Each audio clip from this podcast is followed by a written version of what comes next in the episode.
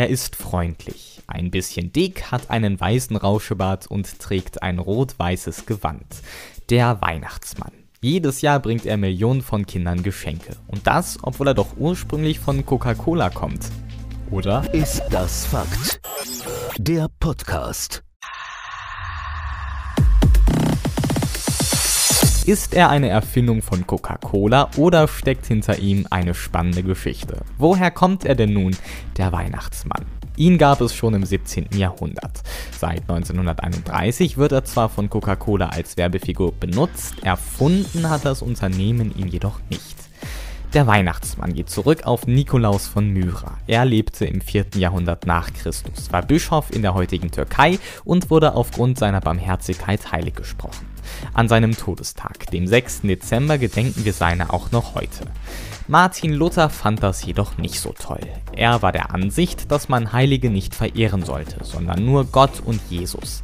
Es sollte also nicht ein Fest für den heiligen Nikolaus, sondern für Jesus Christus geben.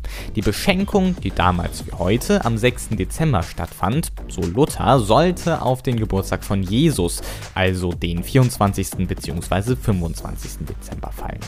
Das hat sich aber auch nur so halb durchgesetzt. Deswegen gibt es jetzt zweimal Geschenke.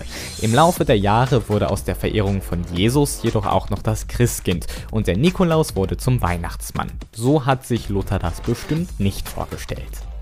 Im 17. Jahrhundert nahmen englische und holländische Eroberer den Nikolaus, damals Father Christmas und Sinterklaas, mit nach Amerika. Dort verschmolzen die beiden Vorstellungen miteinander und es entstand Santa Claus. Coca-Cola machte diesen dann nur populär. Also, kurz zusammengefasst. Der Weihnachtsmann geht zurück auf den heiligen Nikolaus, nicht auf Coca-Cola. Das Wichtigste ist jedoch, dass es sowohl am 6. als auch am 24. Dezember Geschenke gibt. Ist das Fakt? Der Podcast.